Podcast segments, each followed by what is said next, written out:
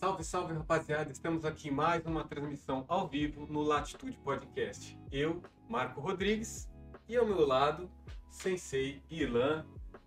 Estamos aqui, fala aí, Ilan. Tá? Salve, hoje, salve, hoje rapaziada. É, hoje é com você, né? É, não, o, não, hoje é com você. Na verdade, hoje a minha missão é fazer com que você queira treinar jiu-jitsu, né? Ah, é, é? é lógico. A gente vai saber a história. E nada como história para convencer alguém a treinar jiu-jitsu. É? É. E a história é boa?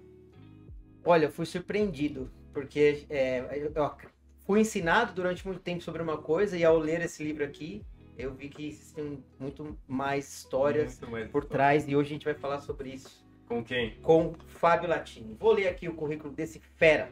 Fábio Latini possui licenciatura em Educação, Educação Física pela UFRJ, com equivalência na Faculdade de Motricidade Humana de Lisboa, pós-graduado em treinamento desportivo no Instituto Estatal de Cultura Física de Moscou, Rússia.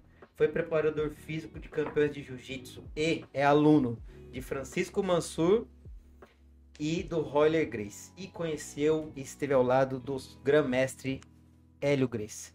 Fábio Latini, seja bem-vindo ao Latitude Podcast. Muito obrigado, é um prazer estar aqui. Salva de palmas. Salva de palmas porque o cara é, é fera. Tem Nada. Tem história. O cara é velho. Quando tem muita história, é só velhice. e eu vou ter que falar. Ele falou que ele. Paulo, vou falar, mano. Pode falar, pode falar. 57 anos. Vocês estão vendo, né? Dá um close aí, dá um close. Aí, não, não dá close, não, que aparece 57 anos. é dieta Grace que você faz também? Não. Não, né? Não, o segredo é Coca-Cola todo dia, que é. Até parece, mano. Até parece. Cara, seja bem-vindo. Muito obrigado. Muito obrigado. É um prazer estar aqui. Espero que o pessoal goste aí de, do que a gente vai falar aqui, a história do, do jiu-jitsu brasileiro, né? É. Eu, eu, eu tava até falando aqui, a gente combinou, né? Falei com o Marco, falei com o Fábio, a gente começar com que. Eu acho que se teve algum, alguém que estiver assistindo que não escutou isso que eu vou ler aqui, mande uma mensagem ali no chat, no chat fala qual foi a, a versão. E a gente vai começar por esse, essa, esse texto que quase todo aluno de jiu-jitsu escutou, e aí a gente vai dar continuidade, né? Então vamos lá. O jiu-jitsu havia sido criado há milhares de anos por monges budistas na Índia. O seu conhecimento foi passado através dos anos, atravessando a China e chegando no Japão. Aí, Mitsu Maeda, ou mais conhecido como Conde Koma, havia chegado ao Brasil no início do século XX. Conhecido Gastão Grace, em Belém do Pará, ensinado jiu-jitsu a, seu filho, a seus filhos em segredo, como forma de agradecimento pela recebida. O Hélio Grace, por ser franzinho, teria reinventado e aprimorado o jiu-jitsu de forma a torná-lo mais eficiente. Galera, se vocês virem a foto do Hélio Grace que tem nesse livro aqui, o bicho bolado, vocês não vão acreditar. Vocês têm que comprar para ver só a foto do Hélio forte. É, ele não era, ele não era forte, ele era um jovem de 60 e poucos quilos, mas ele era atlético. Ele era atlético, musculoso. Então a, a história que falam que ele era franzino, que ele não conseguia treinar, isso aí sempre me deixou incomodado, porque a gente ouve aquela história de que ele era tão frágil, tão fraco, que ele não podia treinar sequer. E ele ficava vendo o Carlos Grace dar aula. E um dia o Carlos Grace teria chegado atrasado, o, alu, o professor Hélio estava lá e, o, alu, e o, o Hélio falou: Não, eu te dou aula. E aí teria dado aula para esse aluno sem nunca ter treinado antes. Claro que existem gênios, não estou falando que o Hélio Grace não foi. Mas esse tipo de história assim me deixava meio assim, sabe? Mas será que é isso mesmo? Pode ser? E aí é o seguinte, por que, que eu quis escrever o livro? Aconteceu na vida, assim, por exemplo, a gente nos últimos três anos aí teve um problema grave no mundo. A pandemia. Muito tempo livre, eu comecei a ler muito. Li vários livros, todos os livros que tinha sobre jiu-jitsu eu li. E, comecei, e, e houve, naquela época, 2020, uma profusão de podcasts, entrevistas de todo mundo. Uhum. As pessoas estavam em casa sem fazer nada, faziam lives, né? E, eu comecei a assistir tudo e comecei, não, peraí, mas essa história não bate com aquela. Mas a história que me foi dita foi outra. Eu falei, não, peraí. E aí eu já tinha escrito um texto sobre a, essa história pro meu, pro meu site. Já tinha dado início àquilo e eu comecei a estudar, estudar, estudar. Eu falei, peraí, acho que eu vou escrever alguma coisa sobre isso. Porque a ideia desse meu livro aqui é que o livro seja. É um livro pequeno, simples. A ideia é um livro despretensioso. A ideia é que seja um livro escolar. Para que o aluno praticante, quando comece a, a treinar, receba isso aqui, compre o livro e aprenda da onde veio tudo. O estalo que me deu o gatilho foi um aluno português aqui. Primeiro, quando eu, quando eu vim morar aqui, eu descobri que ninguém sabia quem eram os Grace. Muita gente pronunciava. É, eu, sou do, é, eu, eu, sou de uma equipe que é a Grace Terra, que está aqui, que é do meu amigo e do meu mestre Vitor Terra. Que. Aí o pessoal falou assim: você é da é da Grace. O pessoal fala Grace é, aqui, né? É, hoje já não é, tanto, é, né? mas é, mas tem Grace barra, é a mesma coisa? Eu falei, os caras não fazem ideia do que seja. E aí eu falei, não, família Grace, são os Graces. Nunca ouvi falar nos Graces? Não. Eu falei, pô, ninguém sabe o que, que é. e aí, aí eu falei, pô, como é que eu faço? Aí eu, aí eu comecei a fazer um texto no papel primeiro e todos os alunos que vinham ter aula comigo, eu dava o texto. Uhum. Quem são os Grace? E contando a história um pouco, entendeu? Cara saber, pelo menos, quem é quem. Sim, sim. Né? Eu, eu é tenho esse texto que vai ser atualizado depois de eu ler esse livro na, na, no exame de faixa, né? Que eu, fa eu faço o exame de faixa lá no Brasil com os alunos. Tudo, Sim. E aí tem a história do jiu-jitsu. E é exatamente essa história que eu li, sem tirar nem pôr. É. É, essa história que, que, que, você leu, esse pequeno resumo aí que foi dado pra gente, ela não está errada. Ela está incompleta e ela sugere que o primeiro japonês a dar aula em solo brasileiro teria sido o Conde Koma, o Mitsuyo Maeda. E quem, quem lê o livro aí vai ver que quando o Mitsuyo Maeda chegou no Brasil, encontrou um cidadão brasileiro já dando aula. Que era quem? Quem? Mário Aleixo. Mário Aleixo. O Mário Aleixo foi uma das figuras que eu, que, que eu quis ressuscitar nesse livro. Eu queria dar voz e, se possível, dar o rosto para essas figuras todas. Ah, repara, vamos lá. Um... Deixa eu te cortar uma pois coisa. Não. Esse, esse que ele falou é bacana porque no livro tem várias fotos é, com, é, associando ao Mário Aleixo. A, a todos, no Instagram do livro, os, personagens. que é o arroba BJJ History Book. Arroba BJJ History Book. É, eu, eu tento colocar mais fotos lá, porque no livro não dá para ter muito. Então a ideia hum. é que, é que no, no Instagram eu consiga ter mais imagens, né?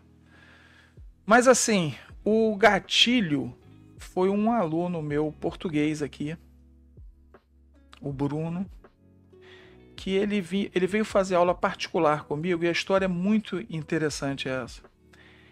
Ele é português e morou em Amsterdã 11 anos, parece. E ele fazia Kung Fu, é faixa preta, e ele foi treinar Jiu-Jitsu lá. Para completar, ele queria saber grappling, luta de chão também. Uhum. E ele começou a treinar em algum lugar lá que ele estava achando horrível aquilo. Que não fazia sentido as coisas enquanto luta. Você está há quanto tempo aqui? Eu tô aqui há cinco anos e pouco. E aí ele falaram para ele não, você está treinando no lugar errado, você tem que ir para academia tal lá, que é um cara que é faixa preta do Rickson Grace. Lá você vai aprender o jiu-jitsu verdadeiro. E ele foi, ele viu realmente a diferença. Ele voltou a morar aqui em Portugal e ele procurou algum, alguma academia que fosse da linhagem do Rickson, no caso do Hélio. Sim. Ele me achou e veio fazer aula comigo. E ele falou, cara, eu quero ter aula do jiu-jitsu marcial, jiu-jitsu para briga de rua, para defesa pessoal. Não quero saber de ponto, de, de campeonato. E isso eu falei, pô, legal, difícil alguém chegar falando isso, né? Mas era a visão dele.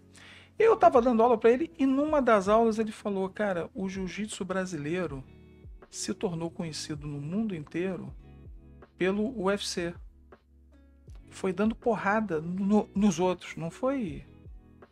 Não é um campeonato mundial que a cada ano fica maior e torna o esporte visto por muita gente. Não, não, não. Ninguém quer ver aquilo. O UFC, o Royce Grace magrinho, sacudindo os gigantes com facilidade, que se você parar para ver no UFC 1, foram três lutas, ele finalizou as três. Aham. Aí o pessoal falou assim: peraí, mas como é que é isso? Não pode. Deve ter alguma coisa errada. O pessoal fica meio assim. nunca viu, né? Aí teve o UFC. Lembra? Não, mas aí, olha só, Não, não. o UFC Mas- 2. Mas eu tenho uma curiosidade, porque assim, quando você fala de UFC, é porrada pura, é tiro, foguete e bomba, né? Era pior nessa É. época. Nessa E- época era e, pior. E eu tenho a percepção de fora, não sendo o jiu-jitsu, que é um esporte limpo. Ele não é um esporte pra tirar sangue e te machucar. Ele é um esporte pra te mobilizar e você e o oponente dizer, ó, parou.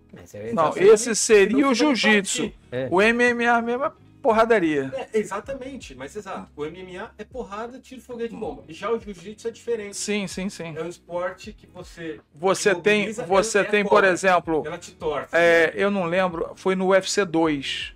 Acho que a luta final que o Royce fez com o Patrick Smith, ele derruba, monta e aí pega o braço do cara por aqui, vai bater na cara, o cara vai e bate. Tipo assim, o cara viu que não tinha como sair dali antes de tomar um monte de soco na cara, bateu e parou. Mas o que eu tava dizendo é que o Royce ganhou três lutas na mesma noite. Muitos ficaram meio assim, será que esse negócio é isso, é isso mesmo? Se não foi armado isso, será? Não pode ser tão fácil. O cara magrelo, ganhar dos caras enormes. Quando veio o UFC 2, foram quatro lutas na mesma noite, foram 16 atletas. Foi o único que foi assim. Depois voltou para oito. E o Royce finalizou as quatro lutas. De novo. Aí, aí o pessoal aceitou- falou, pô, Por que, que ele aceitou entrar numa, numa briga dessa? É, ele, ele não aceitou. é, foi um desafio. ele quis. Na, na realidade, a ideia foi o Horion, Porque um o- um desafio. é, mas, o, mas o, o UFC foi criado por eles. Quem criou o, o UFC foi o Horion Grace, o irmão do Royce, mais velho. Filho mais velho do mestre Hélio. E tem muita gente que não, que não sabe disso. Que o UFC foi criado pelos Grace, pelo Horion Grace. Então, quando eu fiz o livro, isso é um negócio bacana também. Porque quando eu fiz o livro, eu.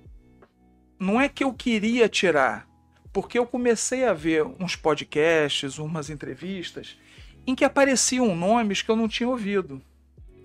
Eu li o livro do Robert Drysdale, Closed Guard, e ele fala sobre Jacinto Ferro, algumas coisas. Eu li o livro muito antes do MMA, é uma trilogia sensacional do Elton Silva e do Eduardo Corrêa. Trabalho de é, pesquisa que eles fizeram enorme. O meu livro, a ideia era resumir e entregar mastigado para o aluno, só para saber em linhas gerais como é que era. Mas assim, eu comecei a ver muitos nomes que eu não tinha visto ainda. Eu falei, pô, aí eu fui pesquisar, pesquisar, pesquisar. E aí eu fui achando as coisas. Então a ideia não era tirar o foco da família Grace, era dar voz e visibilidade para aqueles que ninguém sabia quem era. Quando eu comecei a, a fazer o livro, o Mário Aleixo foi um cara sensacional nos anos 30. Sensacional. O pioneiro foi ele. Só que Então, ele teve. ele foi o primeiro professor de, jiu- de Brasília Que se Jiu-Jitsu. tem Que notícia. se tem notícia Que não era Brazilian Jiu-Jitsu ainda, que era um, o Jiu-Jitsu japonês. era Jujutsu. Era. Você pode pode, dizer assim. pode dizer, dizer assim. Mas o Mário Aleixo, ele já começou, ele era capoeirista, ele fazia esgrima, ele fazia tiro, e, e ele já começou, ele criou o método dele chamado ataque e defesa, que ele botou na guarda metropolitana do Rio, ele colocou nas forças armadas, ele dava aula disso. E ele incorporou elementos da capoeira, do savate, que a gente tem que ver o seguinte, voltando para a década de 20, qualquer movimentação no planeta Terra eram navios, então portos. Então tinha o Porto do Rio, a capital do Brasil na época. Era um porto grande. E aí vinham navios ingleses com marinheiros ingleses que sabiam wrestling e sabiam boxe. Aí vinham navios franceses com pessoal que lutava savate. Entende? E aí, no cais do porto, quem eram estivadores? Escravos alforreados que sabiam capoeira. Então, no cais do porto, tinha um treinamento, desafios, a porrada comia, Rolava uma... apostas, Uhum. desafios Como aqui e é nome ali. da Catch As I Can? Ah, Catch as cat can, é, é, Catch as- é, é inglês, é, né? agarre com- como, você puder. Mas É, era basicamente... É um wrestling. wrestling É, Só que era um wrestling que tinha chaves de braço, tinha umas Uhum. Mas finalizações. era inglês ou americano? Inglês. Inglês? Inglês. Então, é... no caso do Porto, tinha aquilo tudo ali. E você já tinha o que chama hoje de cross-training, de você treinar tudo, né? Que o Marco Ruas recentemente começou a fazer mais. É, Porque você via ali nos anos 70 e nos anos 80 o pessoal só fazendo a sua arte. O pessoal do Muay Thai só treinava o Muay Thai, o pessoal do Jiu-Jitsu só treinava Jiu-Jitsu. Aí mais recentemente todo mundo começou a ter que treinar tudo, porque senão não dava. Mas assim, esse meu aluno português, ele me fez pensar sobre isso. Eu falei, eu sempre dei aula buscando defesa pessoal também, porque quando eu comecei a treinar, no final dos anos 80, eu queria treinar para me defender. Não tinha esse negócio de competição, de ser campeão, ninguém nem falava nisso. Até dentro do treino mesmo, né? As academias é completamente. Hoje, por exemplo, você vê um- uma academia que tenha 40 alunos, você vai ter uns 10, 5 ali, 5, 6, dependendo da academia, que competem regularmente. E tem os outros que às vezes competem aqui. São poucos. Mas a conversa gira em torno de competição, ponto, que eu raspo aqui, a estratégia que eu raspo aqui, eu fico na meia guarda e não sei o que, eu ganho mais um ponto aqui ou dois. Na época, 40 anos atrás, 35 anos atrás, a gente treinava jiu-jitsu para não apanhar ou para bater nos caras que faziam taekwondo, karatê. A, a marra era um faixa azul de jiu-jitsu. De que ano? Quando que ela surgiu? 94. Surgiu em 94? É. Então, depois que começou a IBJJF... Não, IBJJF 95. A CBJJ, a Confederação Brasileira em 94, a Internacional em É, é, 95. é a mesma confederação, só que uma Recente, né? internacional É. e outra não. É bem recente isso, O- o- cara. o- assim, o que ele tá falando, assim, que hoje o jiu-jitsu ele teve um boom, certo? Mas um boom esportivo, onde se preocupa-se mais em, em pontuação e ganhar uma medalha é, ou uma determinada competição. Que eu não tô, que eu não tô falando que tá errado, não. Sim, não, eu entendo, eu entendo. Você tá... Quem gosta de, de competir é legal. E, e, e a parte é, mais é, é, Marcial, a- marcial, a parte da- de luta, de de, arte luta, marcial que mesmo. é a defesa pessoal, poucas escolas ensinam. Mas eu entendeu? vou te falar, o que me chamou, o que me chama atenção para isso e me causa preocupação. Repara só um negócio, tem uma entrevista recente do Royce que ele fala isso. Uhum. Todas as lutas, as palavras do Royce foram essas. O, o karatê, não sei se vocês já viram corte. um campeonato, você viu, né? Vi. Você marca o ponto, você nem toca a mão no cara. Ei, ponto. Né? Uhum. um ponto, dois. Aquilo ali foi feito para arrancar a cabeça do cara que ele diz ali, né? Sim. É, só que a questão desportiva evoluiu tanto que matou. Duvido você achar no mundo. Deve ter, mas não vai ser fácil achar. Uma academia de karatê que te ensine a se defender de uma arma, tomar uma faca. E existia Sim, sim. e dar uma queda e pegar uma chave de braço. Karatê, chave de braço, tinha. Você derrubava e dava, e dava a chave. Eu comecei- Era briga de eu comecei rua? no mundo esportivo no karatê com meu pai. Você chegou a fazer algum tipo de aula assim? De defesa pessoal, de derrubar tinha e pegar o braço? Meu Tinha. pai fazia porque ele era policial, então Sim. Ele, ele fazia, creio eu. Há muitos anos Fazia atrás tinha. Hoje você já não acha mais. É, Hoje você não acha mais. É. Eu fiz taekwondo, foi a minha primeira luta que eu fiz. Eu tinha sei lá, 17 anos. E e fui aluno de um mestre coreano e ele dava defesa pessoal. Do Todas as lutas têm isso. Só que hoje, 40 anos depois, você não vai achar mais. Está todo mundo já preocupado em ponto, um campeonato, a medalha. E as lutas estão indo. E eu, deixa eu te fazer uma pergunta, Fabião. Mas, E, desculpa. E eu- desculpa, o que me incomoda é que a essência do jiu-jitsu brasileiro sempre foi, e eu posso dizer, que até você falou que você achava estranho, né? Pô, eu tenho 57 anos, então eu vi lá atrás isso. O pessoal treinava. E a, a brincadeira era o cara com um ano treinando jiu-jitsu, pega um faixa preta de, de karatê e pega o cara. Que eu derru clincho, derrubo e finalizo. Finaliza, é. Acabou. Cortou, já É o, que, é o que o Royce fez no, Todo- no UFC, Sim. que chocou o mundo. Mas me diga uma coisa que eu fiquei, agora eu fiquei em dúvida.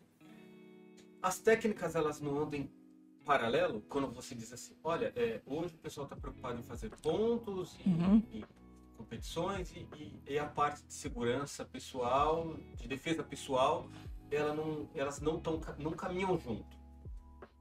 Me parece. São dois Eu de conjuntos. fora não me, não me parece que, que faz algum sentido um caminhar e o outro não. É Parece porque que um tá ser, ficando já esquecido. O- o- real- realmente o que existe são dois conjuntos de técnicas que tem uma grande interseção. Tem. Então, por exemplo, uma técnica de campeonato, de você se manter mo- montado, montar e não perder a montada, vai ser usado numa briga de rua também. Sim. Essa técnica é você ficar em cima. Um joelho na barriga, por O exemplo. joelho na barriga é excelente. É, o é- exemplo é a que você deu. técnica do jiu-jitsu é o joelho na barriga. E, e e pouca gente, e pouca gente sabe que essa técnica ela foi criada para você abordar a pessoa que você acabou de dar a queda, Uhum. De você meter o joelho em cima e não sentar para poder ficar em pé rápido se necessário for. Uhum. Então você bota o joelho, o outro pé tá no chão. Se, se essa pessoa que você deu a queda, que você tá por cima, olhou, você olhou, vem um amigo dele ali, você já fica em pé de novo, deixa aquele no chão ali, Uhum. que vem outro em pé. Então, é... só que muita gente que treina jiu-jitsu hoje não sabe que essa técnica foi criada para aquilo. Exato. Porque o professor. O pessoal, tá, o pessoal tá pensando o seguinte: dois pontos.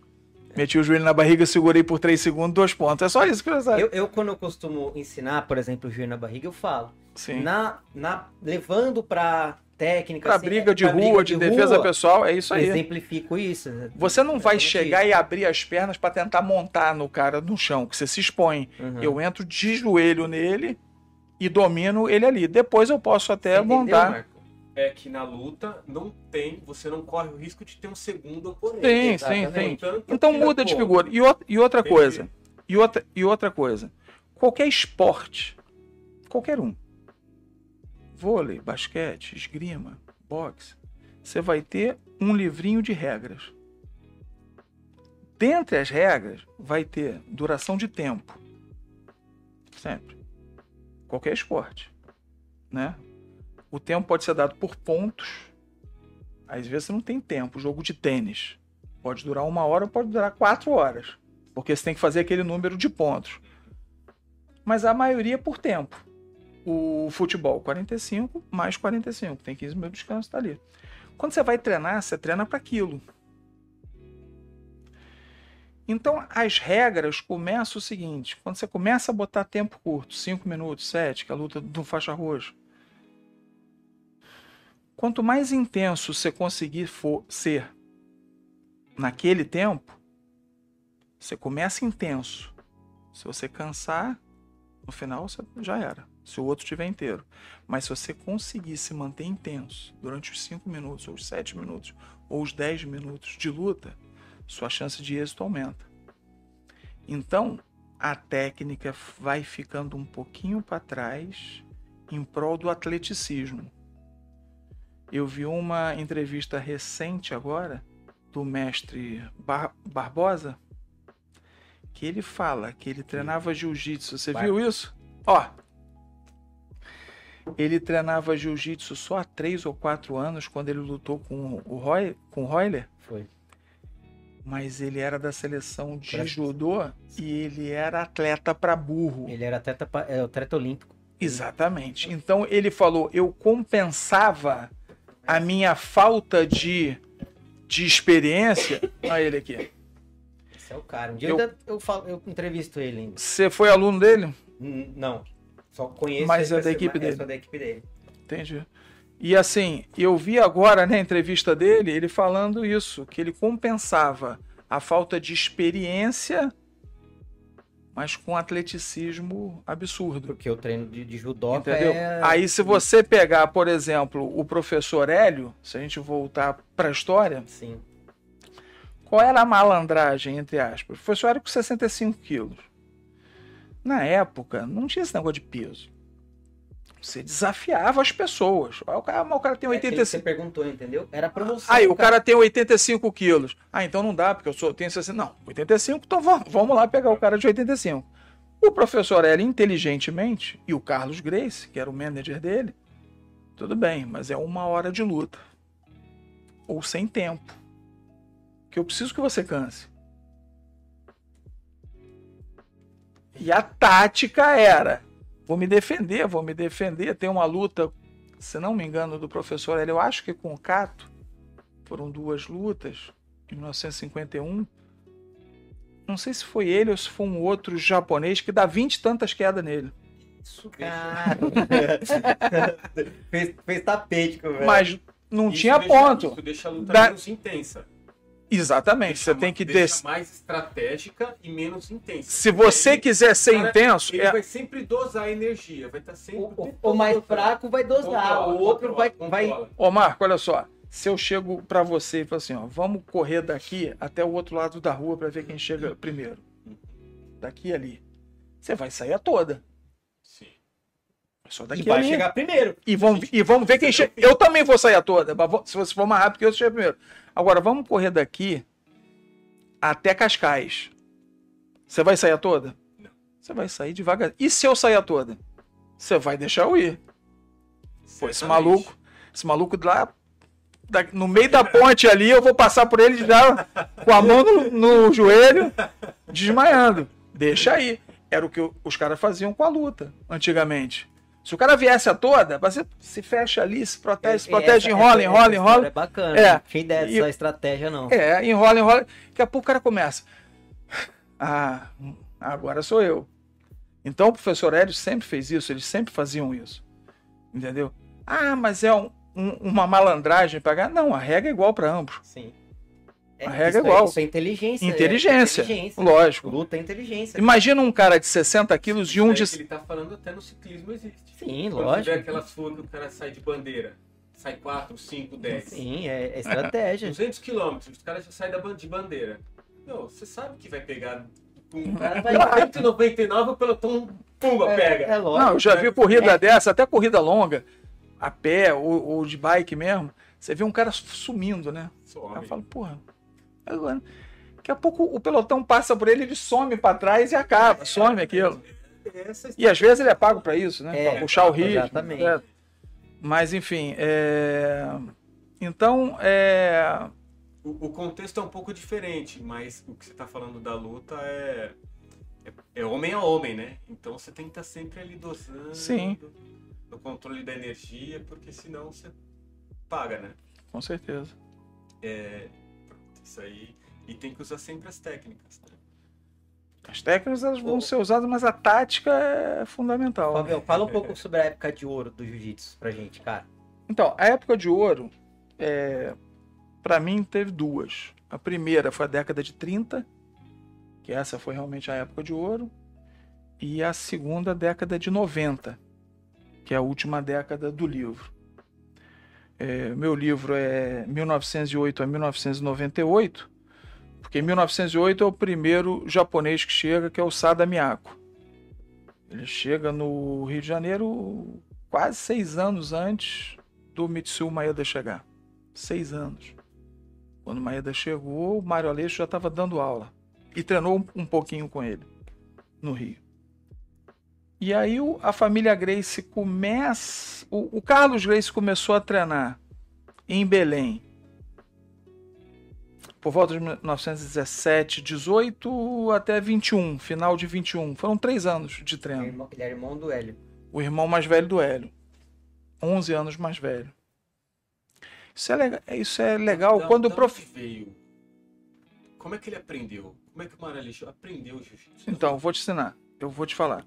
O que acontece é o seguinte: quando o professor Hélio nasceu, o Mário Aleixo já dava aula. Você vê que coisa interessante. Você vê que o meu livro, eu, eu, eu sou meio o- o- obsessivo com- O cara nasceu em 1910. e 13. O professor Hélio nasceu, o professor Hélio nasceu em 13. 13. 13? Entendeu? Ele- o Aleixo já O Aleixo aula. começou a dar aula. O Aleixo começou a dar aula em 1909. Tem registro dele dando aula em 1909. Ele começou a treinar. É, ele começou. Porque ali, naquela época, o cara fazia um ano ele, ele já dava aula. O professor Carlos Grace treinou três anos. Três anos. Hoje, três anos, o cara é um faixa azul. É. E, e não tem condição de dar aula. Mas na época, não tinha tantas técnicas. Por exemplo, isso aí não vai, não vai ter fim, né? A conversa. Mas, por exemplo, o triângulo. Parece que a primeira vez que viram foi na década de 50. Já. Um golpe, triângulo é um golpe. É um estrangulamento dado com a perna. E é, não fazia parte do acervo de técnicas do professor Carlos, Uhum. que foi passado por Hélio. É verdade. Se você pegar todos os o que eu pesquisei- tudo, não tem nada de triângulo. O que eu pesquisei foi que o triângulo foi introduzido pela primeira vez, um japonês mostrou em algum lugar lá no Brasil na década de 50 já. E, e vem até hoje, a gente todo dia aprende um negócio novo. É, ou não é? Eu faço não, jiu-jitsu é- há, há Cê- 30 e tantos Você anos. acompanha, né? Você viu a passagem de grande. guarda que o Tainan Não, eu aí? não, eu não você vejo falar, os né? campeonatos, não. Não? Não. É uma coisa surreal. Às vezes tem algum aluno guarda. meu que mostra, olha só o que que foi feito. É, é, ele inventou uma passagem de guarda aí que ele já usou. In- Inclusive, ele perdeu a final do Mundial. Eu- Eu sou muito fã dele, conheço ele pessoalmente. Já fui no seminário dele. E a passagem é um negócio assim, cara. Mas isso é fruto da mutação do, do esporte? Evolução de É todo evolução, esporte. é evolu- Foi coisa que foi estudada Não, não, Não, evolução evolução. natural. Evolução É uma evolução natural de tudo que existe. Por exemplo, ontem eu estava vendo um vídeo. Tem mania de ficar vendo vídeo agora de entrevista. O Johnny Carson entrevistando Muhammad Ali e Ken Norton em 1973, eles- quando eles iam lutar. E o Ken Norton falando: Não, quanto é que você pesa? Não, eu tô com 220. eh, Tava em inglês falando 225 libras. É o peso, mas como é que você come a dieta? Não, quando eu tô fora de luta, eu como 3, 4 vezes por dia. Quando eu tô em treinamento, eu como duas vezes por dia. 10 horas da manhã e 7 e meia da noite. Não existe isso hoje. Você não vê atleta comendo duas vezes por dia, come seis vezes. Pequenas E coisas atleta treina três vezes por dia, né? evolução de, de tudo, De tudo. Que, que existe. Então, é... e o jiu-jitsu ele é muito propício a se inventar coisas novas. E Porque não tem fim, não sei. Não Ó, eu sei. vou falar um negócio Porque pra você. tudo tem regra. É, na- Concorda? Todo Sim. Sim, sim, regra. mas é- é- essa- essas, essas... É que, é que, é que o, o que inventam hoje são, na realidade, variações sobre o mesmo tema. Sim, sim. É, é uma mãozinha que entra aqui, um gancho que entra lá, uma pegada em vez daqui, pegar aqui, e aí eu torço mais para cá, o cotovelo vem mais para dentro. São pequenos ajustes que vão melhorando a performance. O jiu-jitsu ele é tão Mas aí pode dar certo para ele, pode É, mandar para é isso que eu você. ia falar. O jiu-jitsu é tão. Quando, quando que o negócio se torna conhecido? Porque existem milhares de professores que fazem técnicas que não são conhecidas. Porque, quando, principalmente hoje, com o poder da mídia, né? O cara vai pro campeonato mundial, vai para não sei o que lá, e, e ele tenta fazer aquilo e não, não tem êxito. Quando o cara faz aquilo uma vez, duas vezes e tem êxito, se torna uma técnica reconhecida. Aí todo mundo passa a tentar fazer. E aí é o que ele falou. Nem todos conseguem, porque o jiu-jitsu é muito questão biotipo, questão física. Entendeu? E é sempre isso. É, uma, é um contragolpe de uma coisa que inventaram. Eu vou inventar uma defesa dessa, dessa técnica e vai, meu. É uma evolução que não para. E, É e algumas dessas técnicas competitivas, elas muitas vezes precisam que você tenha uma determinada flexibilidade acima sim, da sim. média, uma força, tal coisa, que aí vai fugir um pouco da essência do jiu-jitsu, que é usar as alavancas para facilitar o, o movimento, para que uma pessoa menor consiga ter êxito contra uma pessoa maior. Né? O Rorion Grace fala muito isso quando ele dá as entrevistas. Você conseguiria le levantar um carro? Não. Consegue, claro. O macaco. Ah, macaco, sim. O macaco, sim. O jiu-jitsu é o macaco. A alavanca. Eu vou usar. Então, é, essa é que é a, é a grande essência. Então, hoje, eu estava falando, eu me preocupo muito com essa perda de, do jiu-jitsu, cada vez menos academias ensinando defesa pessoal. Como é o treino na sua academia? Um treino normal. O treino normal na minha academia é diferente de tudo que você já viu. Me por- conta, eu quero saber. Não é melhor e não é pior, é diferente. Sim. É... Posso fazer uma visita lá, professor? Um Deve, conhecer? deve. Um Tá. prazer enorme. Vou, vou porque Já vai logo essa semana. Não é esse negócio, vou, vou lá e não vai. Não, vai. Vou, vou. É. Não, eu vou lá. Tá falando aqui. Depois eu vou voltar aqui. Eu vou, vou, eu Nunca vou foi. Eu vou, eu vou postar. É... Como é, como é que é? Então, é... não tem ginástica. Não tem aquecimento. Nenhum. Não tem a corridinha, o rolamento. Não.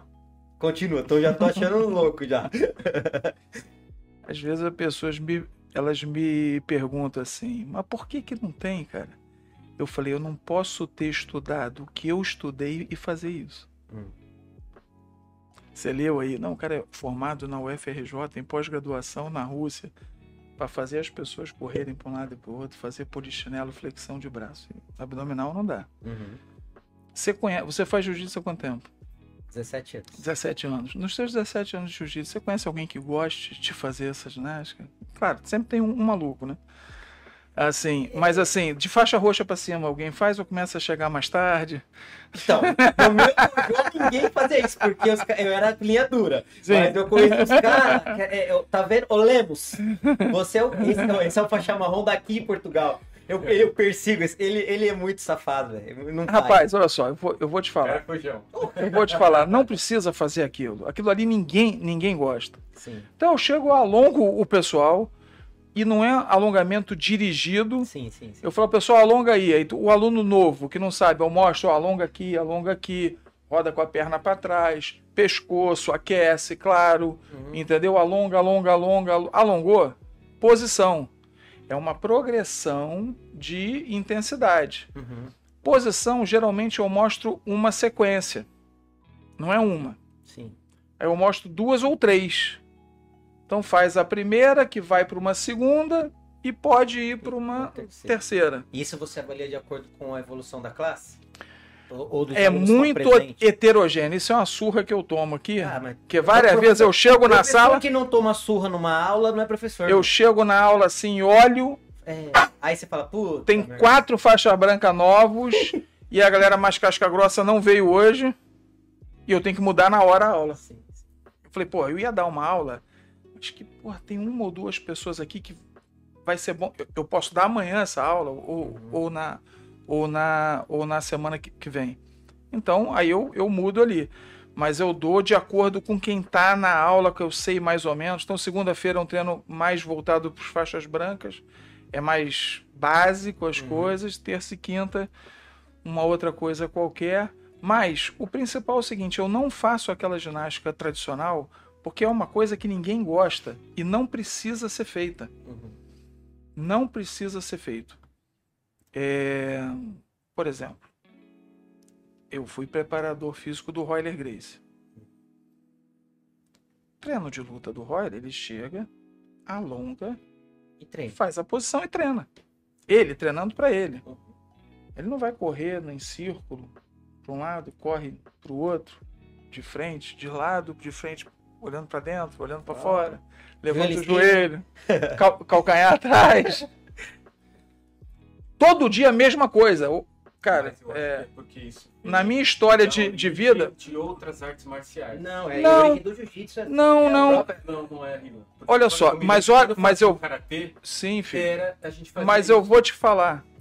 Depois, dá uma pesquisada, dá um- uma, uma pesquisada e bota imagens da seleção brasileira de 1958. de treinos Uhum. no, Judô, no judô. Futebol. Fute- Ah, tá. No YouTube talvez você encontre. Os caras correndo fazendo polichinelo. Aquela ginástica sueca. É o que tinha na época. Vê como é que é a preparação física hoje. Hoje tem oito preparadores físicos num time. O goleiro tá treinando sozinho. O lateral faz um tipo de treino. Uhum. O zagueiro faz outro tipo de treino, o atacante outro. Porque você concorda que goleiro e lateral eles não fazem a mesma coisa durante o, treino, o Sim, jogo? sim, o lateral goleiro fica muito- parado, o lateral vai e volta, vai e volta. físico absurdo quando o goleiro só dá um pum. Mas se você volta em 1958, era o mesmo treino pro time, pro time, pro É- time é o todo. é o, a, educação evolução, evolução de tudo. Então eu vejo hoje, por exemplo, quando eu treinava um atleta de alto nível, ele não fazia isso. O que eu falo para os meus alunos, tem, um, tem aluno que chega para mim e fala assim: "Mas não tem flexão de braço abdominal?" Falei: "Filho, eu vou te dar um papel.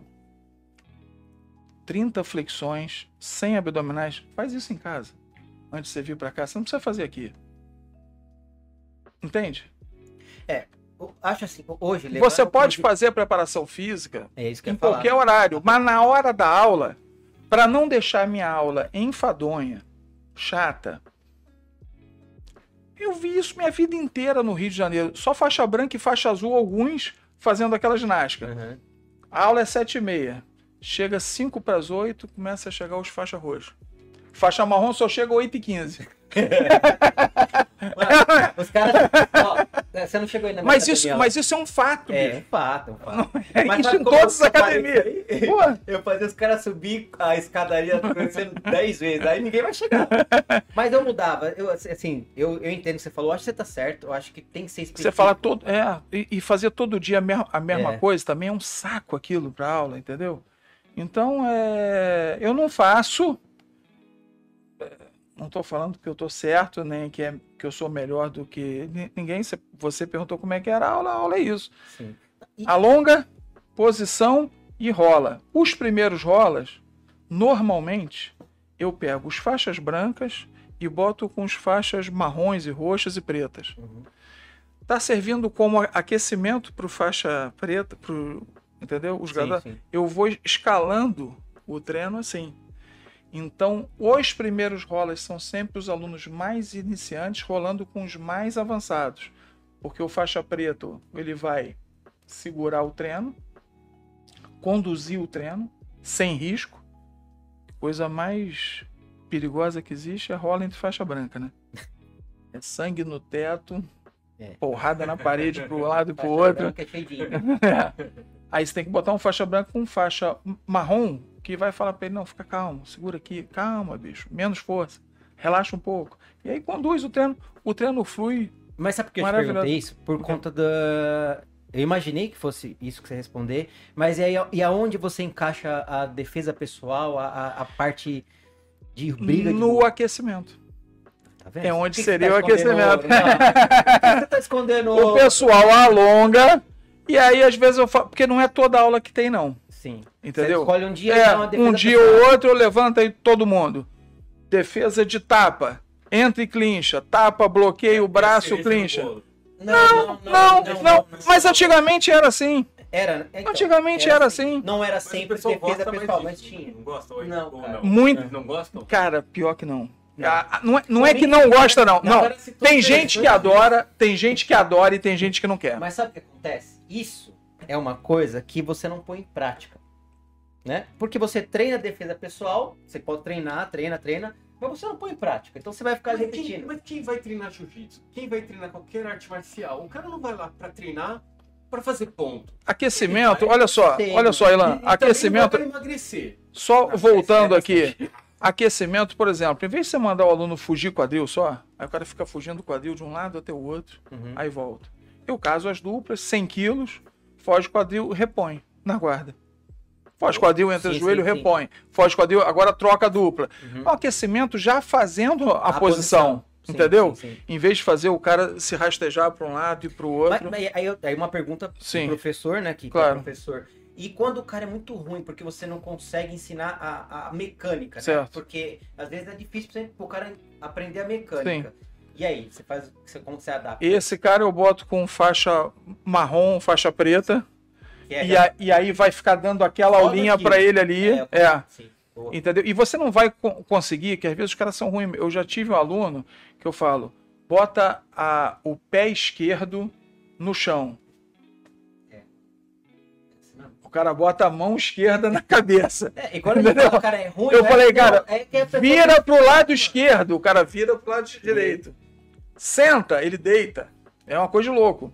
Você mas- fala assim, parece piada. mas Não é, tem, tem uns malucos assim. tem. Esse cara você não vai dar jeito em um, em um dia. Sim, sim. Então, você não- eu não posso querer também, não, porque eu sou professor. Não, cara. Ele vai. Tem gente que você ensina o cara. Também tem o outro lado. Tem um cara que você ensina o cara, pum! É. Caramba, tu já fez isso antes? Não. Você fala, o cara, pum, pá, Tá. faz. E o outro que vai ter. Esse aqui aprende mais rápido. Vai ser faixa preta provavelmente mais rápido. O outro vai demorar um pouco mais. Então, a parte de aquecimento, eu procuro fazer posições, às vezes algumas bem básicas, Uhum, assim. uhum. Dependendo de quem está na aula, eu boto uma coisa mais simples, outra vez uma coisa mais assim. Pegar um triângulo, pega o triângulo, pé, pá, pá. Agora uma chave de braço. E eles aquecem fazendo isso e defesa pessoal. Que aí muita coisa em pé, entrada de queda, é, enfim, defesa de tapa, pisão, Não. clinch, Levantada técnica. levantada técnica. Bacana, bacana. É o que você perguntou é o seguinte: Em vez de mandar o cara ficar fazendo. fazendo polichinelo. polichinelo e fazendo flexão de, de braço. entendeu? O, a- o jiu-jitsu se tornou mais comercial justamente porque as pessoas queriam pôr em prática o jiu-jitsu, né? E aí você, na luta, você consegue pôr em prática. A, a, a defesa pessoal, você vai, queda, tal, pá, pá, acabou. É uma aula mais morna, vamos dizer assim, mais tranquila. Você não, É, não é. põe força, você não. Ah, sabe? E quando o cara vai pro jiu-jitsu fazer o combate, o rola, Uhum. os caras. Você acaba, mano. É, eu, eu, Você não eu acha que é isso? É, é, mas você está falando de uma aula de defesa pessoal para iniciante. Sim. Eu com 40 e poucos anos, 40 anos, faixa marrom, me lembro, lá no Rio, Academia Grace Tijuca, professor Vinícius Aeta. Forma- o Royler já tinha ido, ido- morar em, San Diego nessa época. Ó, pessoal, treininho específico. Um monta no outro. Quem tá embaixo tem que sair, quem tá em cima Uhum. tentar finalizar. Se perder, volta, perdeu, volta, depois troca a dupla. Tá bom? Tá bom. Aí fizemos a dupla. Detalhe, tá valendo tapa na, cara. Vai! Não, mas aí, mas aí é jiu-jitsu, não é, não é defesa pessoal. É, é os dois. É os É os dois. dois. Aquilo ali é mais é defesa pessoal. De rua, É mais, é mais defesa pessoal porque você que tá um braço. montado. não é esportivo. Se você for pra dar tapa, você vai perder a montada fácil. Sim. Porque Entendeu? se- se- é, se- você se. Bum, saía. Saía. Entendeu? Então você tem que dar só aquele tapinha. tem- você aprende a colocar uma tática naquilo. Aham. Entendeu? O, o Joe Moreira teve uma luta que ele ganhou no UFC, acho que 14. Que ele montou, botou os dois ganchos, espalhou em cima, skydive, soco de um lado, soco do. Foi 15 minutos dando soco na cara do cara. Colava Ele a cara Colava a ali. cara aqui, bota o braço aqui, bum, Bum. soco de um lado, soco do outro e ficou ali. Naquela época podia. Sim. Hoje o juiz já manda ficar em pé, É. o pessoal vai, te- tem que dar show, né? É, é assim, cara, é uma, é uma série de coisas que, com a evolução da sociedade, se você fizer um treino desse numa academia comum, Aí é que tá. aí dá mesmo. Mas olha só, isso aí que você falou foi sensacional. Por quê? Quando eu comecei a fazer no final dos anos 80, era só pessoas como nós que faziam. Hoje eu chego na minha aula lá, tem uma senhora de 54 anos, tem uma moça de Tem um 40, executivo que não pode ficar de olho roxo. tem outra de 38, tem uma menina adolescente de 16, uma de 17, o cara executivo. Eu falo, cara, aquele treino que a gente fazia, não dá pra Não fazer encaixa. mais. Cara, eu sou de uma época, eu na faixa azul, que- cara, eu tô. eu falo isso, né? eu falo, pô, não, não, é, não é possível. A gente treinava na época o jiu-jitsu, por isso é que eu tô falando que a gente tá perdendo isso. A gente treinava o seguinte, meu irmão, se vier o cara do Muay Thai, do Karatê, pô, fecha. O mestre Hélio tinha uma frase, tampa a cara e entra. Tampa a cara e entra nele, clincha e derruba. Acabou, não vai apanhar muito. E, e a gente treinava só para isso, era só para isso. Aí um dia eu lá na academia, mas... um garoto do taekwondo falou, né, esse negócio de jiu-jitsu aí, levar pro chão, não leva não, porque eu brigo toda semana no Maracanã. E lá se eu cair no chão, o nego vai pisotear em mim, não posso cair, ninguém me leva pro chão. Eu falei para ele, cara, isso não é bem assim não. Aí ele, ah, porque não me leva? Eu falei, quer fazer? Aí ele falou, quero. Aí eu cheguei pro professor de jiu-jitsu, fui na aula, então vem na aula lá que eu vou falar com o, o, o E o garoto foi. Fez um desafiozão na, na é, academia. Aí o garoto foi, eu subi, eu falei pro professor, olha como é que era a época. Falei, professor, o rapaz aqui, ele faz taekwondo. Ele falou que Gosto de jiu-jitsu e não leva ele pro chão, não. aí, aí ele falou assim. Porra, é mesmo? Aí ele chegou pro cara e falou assim: Você quer, quer fazer? Você quer ver? Quer ver qual é? Aí ele falou: Quero. O garoto valente, entendeu? Uhum. Aí ele falou assim: Fábio, você faz com ele? Eu falei: Faço, eu, eu de faixa azul. Aí o professor, olha como é que era o negócio. Professor, quem é que mora aqui, aqui do lado? Eu. Tem câmera de vídeo? Tem. Corre lá e pega. Aquela época daquelas câmeras que abria pra botar uma fita, VHS. Tem, tem, Meu irmão, ficamos esperando o cara voltar com a câmera. Abre todo mundo a roda. Ó, sem valer soco na cara, só tapa de mão aberta. Você que é do, do chute aí, do taekwondo, pode chutar o que você quiser. E o faixa azul, cara. Experiência zero clinchava, derrubava, botava no chão, montava um monte de tapa na cara, ele virava de costa, mata leão, acabou. acabou. Quando eu finalizei, eu vi um garoto, tinha, eu, eu não tenho mais a fita, perdi aquilo. O cara falou, 28 segundos que levou. Uhum. Aí o professor falou para ele assim, tudo bem contigo? Ele, não, tudo bem. Quer fazer de novo? Ele falou, quero. Três vezes fizemos. Hoje em dia isso não existe se alguém tentar fazer isso na minha academia, eu vou falar que Deus me livre, tem uma menina aqui, tem uma senhora de 54 anos uhum, aqui. Uhum. Eu não quero esse problema aqui dentro. Cara, você Mas naquela época era só a garotada de 20 e poucos anos, entendeu? Mas sabe o que, que acontece? Vocês estão muito dentro do esporte.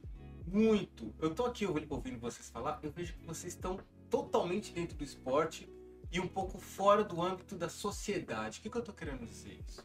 Vamos lá. Vamos para a história da, da da vida mesmo, das pessoas do dia a dia. É muito pior que Vamos isso. Lá. Vamos lá. A criminalidade aumentou, aumentou. Tem e aumentado. Aí, e aí, eu, eu tô fazendo, eu faço pergunta para vocês que dão aula.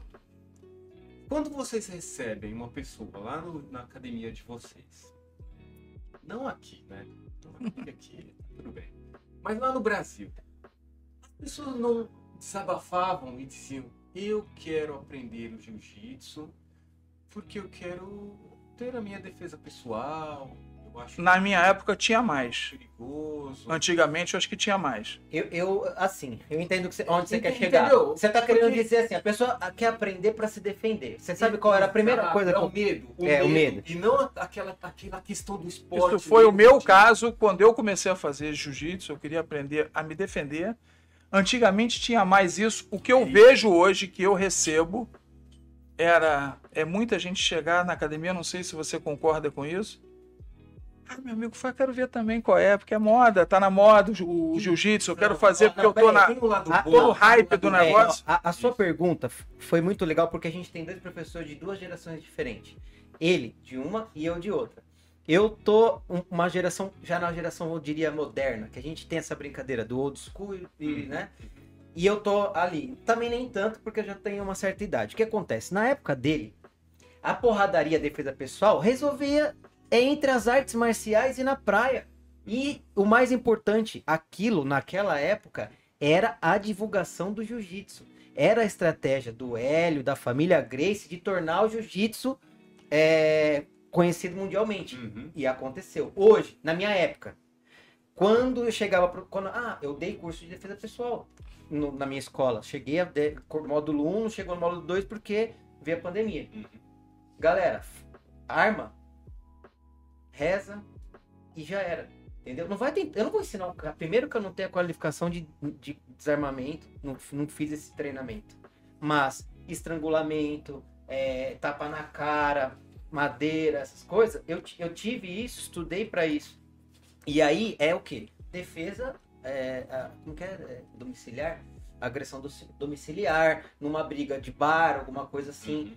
para essa coisa, mas nunca para criminalidade, o que existe hoje. A gente não, como a criminalidade, a criminalidade é complicado. O que, o que, não é isso, deixa, não é isso? É, é, exatamente, mas o que me dá a entender é o seguinte, que na geração dele era um, era um esporte de... É, o objetivo era fazer a propaganda. Exato. É, aumentar o número, mostrar para o mundo a eficiência da coisa. E a sua geração hoje tornou as coisas mais comerciais para o Talvez. Para o, para o, mas o povo, vamos dizer assim. Deixa eu falar um pouquinho sobre isso. O que acontecia era o seguinte, inclusive isso está no livro. O jiu-jitsu não é uma coisa bonita de se ver. Exatamente. É um tanto quanto é um tanto quanto feio. Por quê? Eu brinco outro dia, rapaz, outro... Agarrando, não, não é isso não. Eu tenho dois caras lá, um faixa branca e um faixa preta. Uhum. Os dois têm 130 quilos. Quando os dois rolam, outro dia raspou, caiu assim. É. Eu falei, bicho, amanhã vai sair no jornal pequeno abalo sísmico registrado na região de Lisboa. Pô, isso aí deu 1.2 na escala Richter. Mas assim, teve uma hora que o, o cara de baixo, o outro foi para cima para pegar a Kimura aqui, que senta na cara. Uhum. Eu falei, se eu tirar uma foto disso aí agora e publicar, eu pe... nunca mais eu ganho aluno, que é feio demais isso. É, que... Agora você na, bota um Kung Fu, ali, né? É, você bota um Kung Fu, um karatê, aqueles chutes maravilhosos, lindos. É, é bonito, cara. É plástico, o Muay Thai né? é plástico, é, plástico, é, é bonito o negócio. É mais atraente. Se você pegar aí a, a, década de 70, 80, foi quando eu entrei, o jiu-jitsu estava perdendo aluno demais para essas novidades. O karatê tinha chegado no Brasil, no Rio, em 62 o Taekwondo em 72 para 73. E novidade, negócio de chute, filme de Bruce Lee. Tem que contextualizar o troço.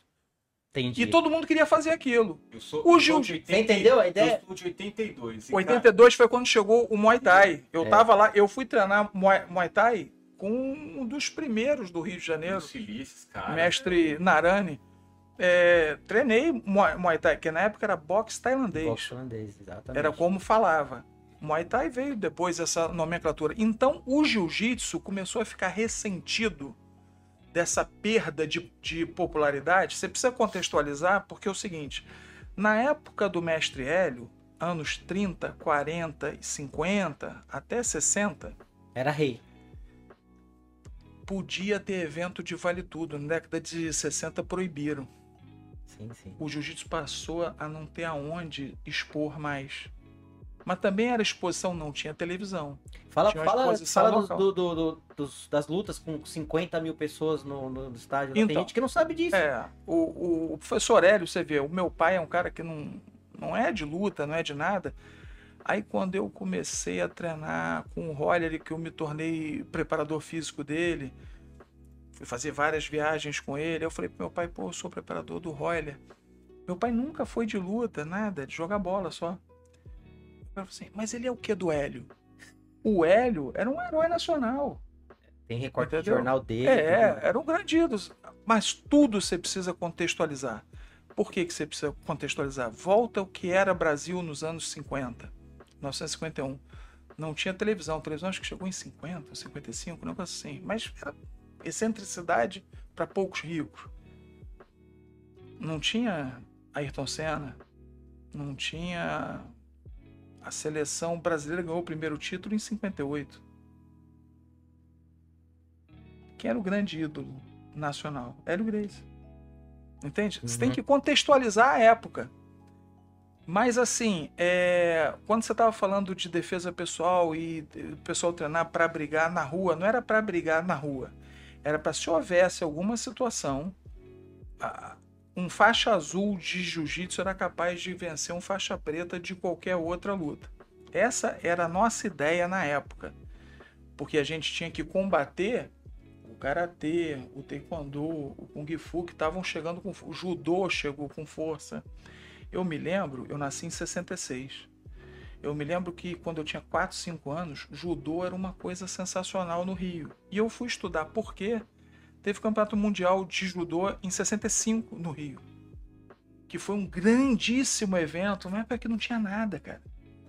Entendeu? Um campeonato mundial de alguma luta lá foi um zum zum zum na cidade. Judô até na escola, né? Então, É, aí o judô ganhou uma, uma popularidade porque na época No, no livro, lê o livro que você vai entender essa história do judô. Que Porque tem uma na parte época o jiu-jitsu pegava só a rapaziadinha um pouco mais velha, Uhum. 10, 12, 15 anos. O judô começou a começar a pegar de 5, 6. Eu fui fazer judô com 5 anos. Entende? Porque era modinha da época.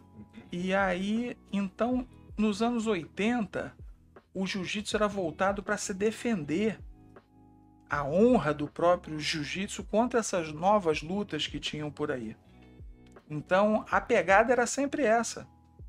Entende? As- Mas assim, o, o que popularizou porque eu falei que tinha, teve duas épocas de ouro, os anos 30 e os anos 90. O que, que aconteceu nos anos 90? Em 91, isso eu tava lá, assisti ao vivo, Uhum. o desafio Jiu-Jitsu contra luta livre. No Rio de Janeiro, Grajaú Country Club. Era para ser quatro lutas, foram três lutas. Valide Ismail contra Eugênio Tadeu.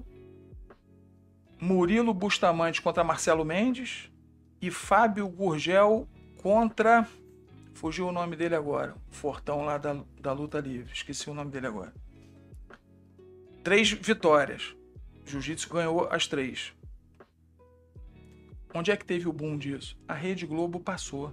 Não sei, não sei como. Não sei quem deu a ideia, quem conhecia quem na Rede Globo. Você vai ver lugares que diz que passou ao vivo. Não. Passou de madrugada. Eu cheguei em casa e vi de novo a luta. É, eu fui lá no estádio, vi ao vivo. Cheguei em casa, estava passando. Grande desafio. Jiu-jitsu contra luta, luta livre. Pô, na Rede Globo, o negócio deu um boom. Jiu-jitsu, jiu-jitsu ganhou as três lutas, não sei o quê. Dois anos depois, o Rorion me inventa o UFC. UFC. E aí faz a mesma coisa, só que numa escala mundial agora. O mundo inteiro. Eu falei, o que, que é isso aí, bicho? Que Aquele moleque magrelo, todo desengonçado. Passou o carro em geral. Passou o carro. Entra o Ken Shamrock, gigante. Isso, um garoto magrinho lá, o Royce, sacudiu rápido, dois minutos. Então, eh, os anos 90 começam, em 91, 93, com esses grandes eventos de briga. De enfiar porrada nos outros. Que era o que as pessoas queriam ver. Exato. Era o que dava, Não, que não é que dava- não, é, que- não tem propaganda melhor para uma luta. O Rorion fez a coisa certa. Quando ele fez o UFC, ele pegou o campeão ou um grande representante de cada arte luta. Uhum. e botou o Royce que só sabia jiu-jitsu. Hoje em dia, vai ter o UFC hoje. Os caras que vão lutar lá hoje são faixa preta de oito lutas. Os caras- É, foda. mas O cara consegue. O cara é faixa preta de Muay Thai e de Jiu-Jitsu fácil, básico. Bah, isso é, o- é, É, é, mas treina boxe, é. Treina Kung Fu, Sabate, sabate, é, tudo. sam- Sambo. É, é. Mas ele é faixa preta de uma luta de trocação e de jiu- jiu-jitsu obrigatoriamente.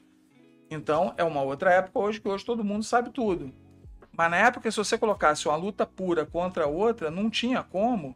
Ah, porque o jiu-jitsu é melhor. Não é Mas você melhor. entendeu a parada? Como é que O jiu-jitsu é diferente. É louco. Imagina que você tem um monte de arte marcial. de- É de- porque o de- grande de lance- bater, de vou te nocautear. Uhum. Olha a inteligência do jiu-jitsu. Eu não vou ficar trocando Eu com o cara. Eu vou jogar ele no chão, Eu encurto. É, como que é? Como tampa a cara e entra. Tampa carienta. Então o cara não te acerta o soco. Acerta, mas Acerta, vai pegar aqui, é. guarda. Judô. O cara te derrubou na- no, no judô no campeonato, acaba a luta. Pra gente, continua. Você entende? Então, cara, Onde pra muitos é o fim, gente- nós é só o biguinho. É só um pouquinho. Como o diz o, o Henrique. Derruba. E aqui embaixo a gente resolve. Uhum. Então é por isso que é tão eficiente contra todas as artes marciais e passou a ser respeitado. E, e- e teve essa, essa eficácia. Entendeu? Não adianta. É, é, é, é, é a real. A real é essa. O cara, se o cara não conseguir te acertar pra te derrubar, Você derrubou ele já Mas era. aí, por exemplo, quando eu comecei a ver a história, pegando lá atrás, né? Eu vi o, o Mário Aleixo, falei, cara, Mário Aleixo, eu não tinha ouvido falar nesse cara ainda, e o cara foi um monstro. Ele era professor de tiro, capoeira, jiu-jitsu, foi treinador do Fluminense, treinador da seleção brasileira de futebol em 1919. Eu falei, esse cara era um gênio. Mas aí que tá, cara, como é que, como é que a família Grace dominou o troço? O Aleixo teve um filho. O filho dele morreu com 10 anos. Naquela época as pessoas tinham algumas doenças que não tinha cura para nada. O professor Carlos e o professor Hélio Júnior tiveram 30. Todos os homens são faixa preta. A maioria esmagadora é homem. Uhum. Não sei se tem uma coisa cósmica aí, alguma coisa qualquer. Até, os, até os astros alinharam pra ajudar ele. E o que aconteceu é o seguinte: havia diversos japoneses dando aula em São Paulo e Rio. Além deles, Gel Omori, Takeo Yano, Irmãos Ono. Em, em São Paulo tinham outros.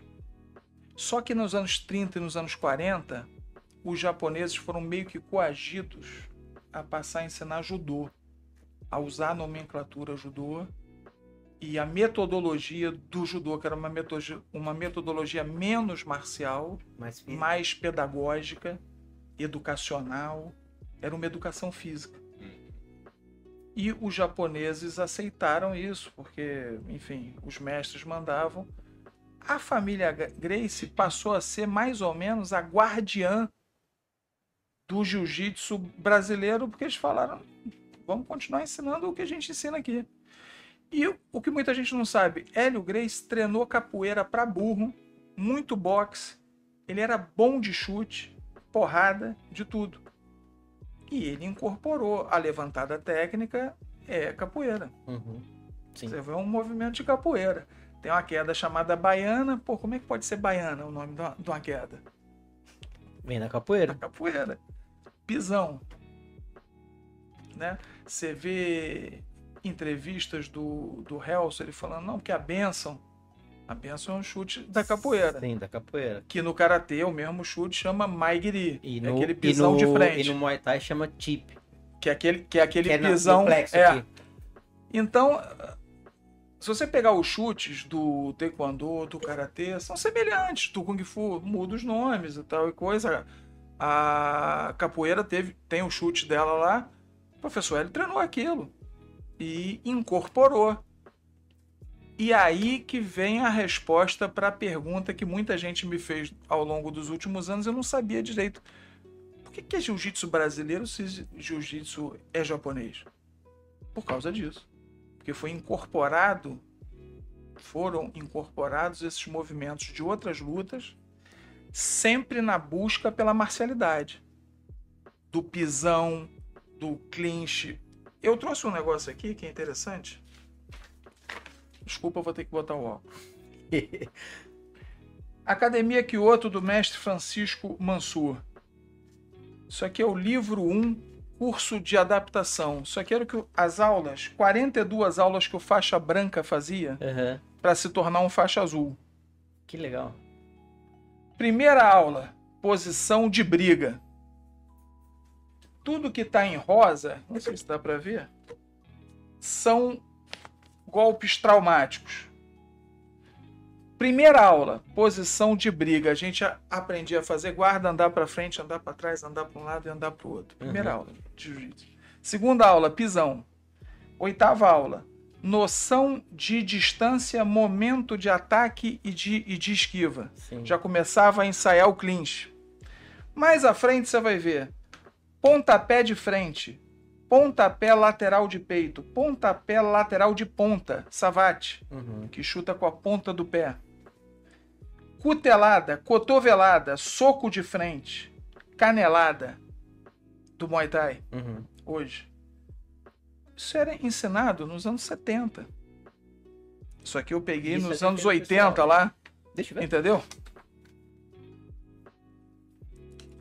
E eu, e eu guardo isso, que é para as pessoas verem que eu não invento as coisas, entendeu? Que às vezes você en- ensina um clinch, cotovelada, alguma coisa assim, E esse aqui era o livro da faixa azul. Infelizmente eu só tenho essas duas folhas. É, que já fica mais, mais chão. né? Jiu-jitsu Mais mesmo, jiu-jitsu, é. Mas repara que no início a preocupação era botar o cara pra se livrar em uma briga. Sim, sim. Entendi. Você consegue ver isso aí? Você vê que na você segunda sempre vai folha. aprender a, a Você vê- evitar briga. Repara só uma coisa, Ilan. Na segunda folha, você já começa a ver um refinamento técnico de chão. Sim, sim. Entende? Três formas de montada, É. posição da guarda. Você já vai começar. Você já vai começar. Aqui também tem, no início. Mas assim. Era uma, era uma preocupação em botar o cara apto a brigar, a se defender em uma briga o mais rápido possível.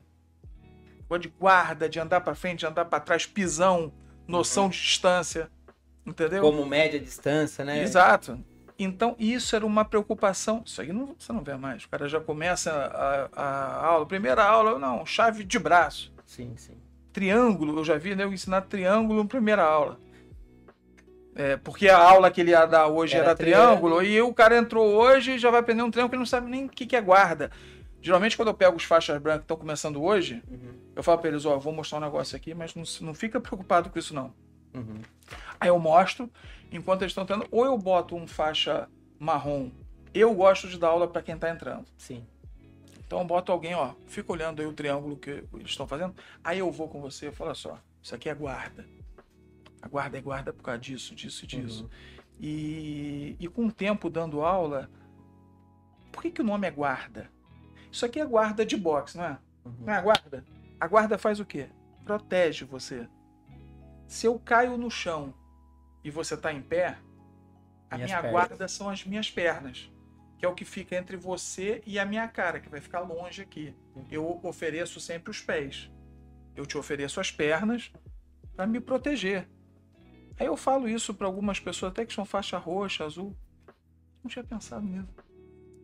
A guarda é o que te protege contra uma, uma pessoa que está por cima, ou no chão, ou em pé.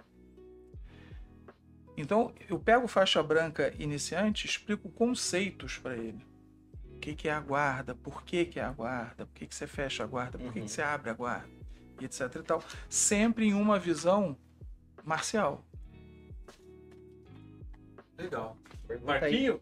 Pergunta. Fogo? Manda, manda fogo no Fogo, parquinho né? você. O que, que é isso, fogo no parquinho?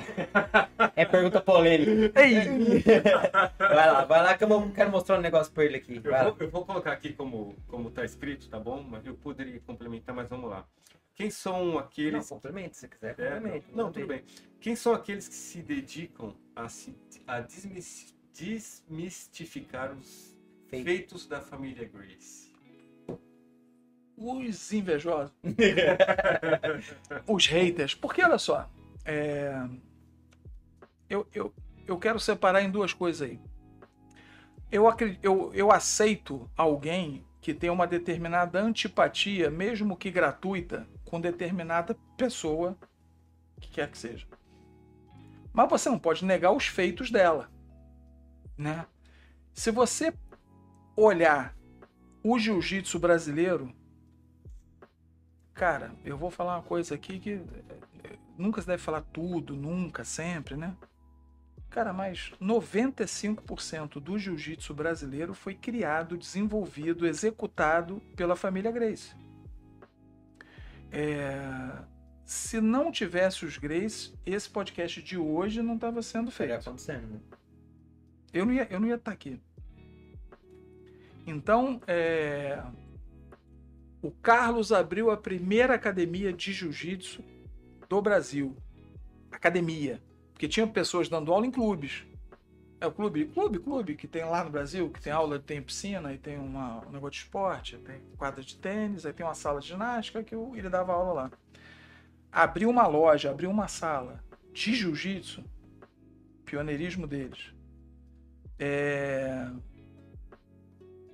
Querer viver daquilo nos anos 30, hoje, para viver de luta, de jiu-jitsu, é complicadíssimo, nem imagina em 1930. Uhum. Ah, mas só tinha eles, não tinha não. Tinham japoneses dando aula no, no Rio. Japoneses. Então, eles fizeram aqueles desafios todos. Eles, em 1967, criaram a primeira federação. Em 73, essa federação foi reconhecida pelo Conselho Nacional de Desportos, reconhecendo o jiu-jitsu como um desporto.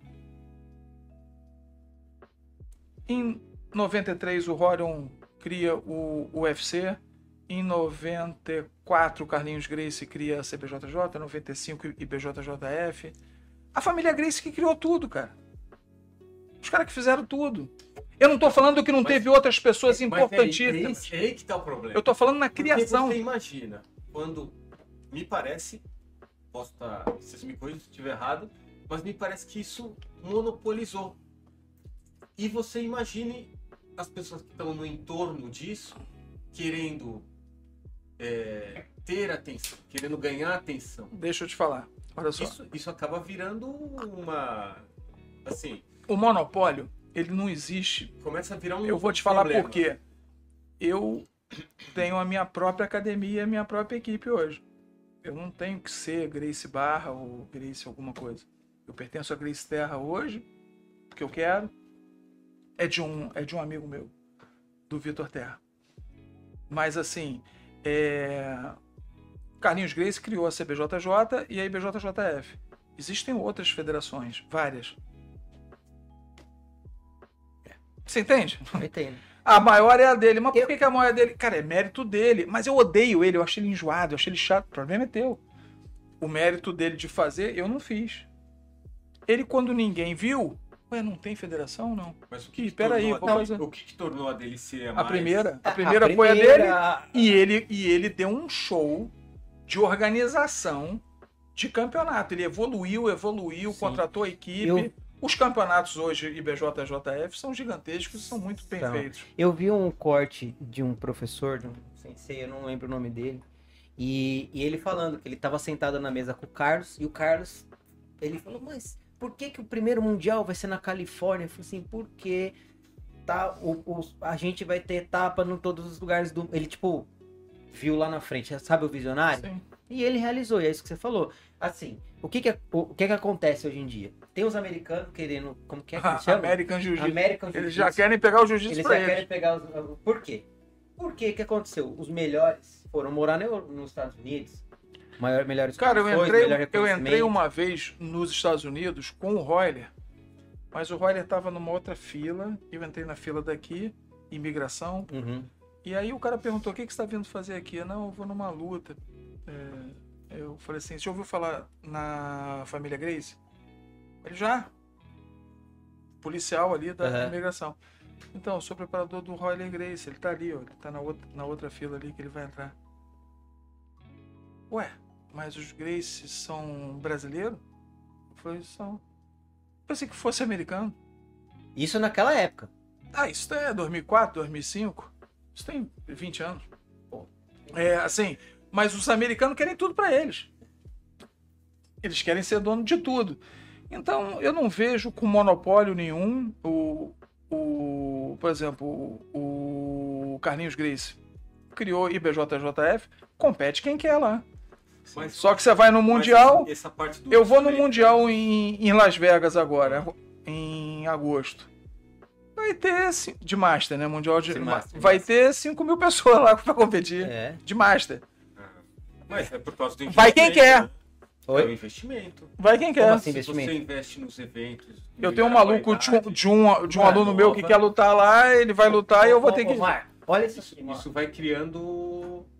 É, Olha, olha a qualidade disso aqui, mano. Não, isso aí é demais. Por exemplo, Olha cara, essa medalha. olha a medalha. Isso Você vai ver o é- detalhe o seguinte. Olha a qualidade da fita. Olha isso aqui. Olha isso aqui. Aí você vai ver em outras federações aí. E a pagar- única coisa que você ganha é isso, hein? Se ganhar, né? Se ganhar, né? Se ganhar. Só três ganham. o resto volta Aí pra casa sem você, nada. você paga caro? Paga. Paga.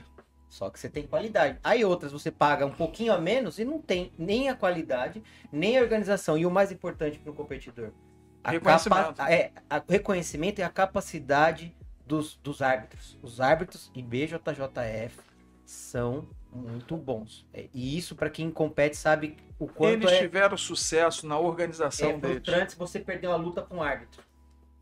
É. Não, é. Acontece em qualquer esporte também. É, acontece, mas é, Evento, em eventos menores é muito comum. nos Estados Unidos as, é, esse é o mesmo padrão? É, se for IBJJF.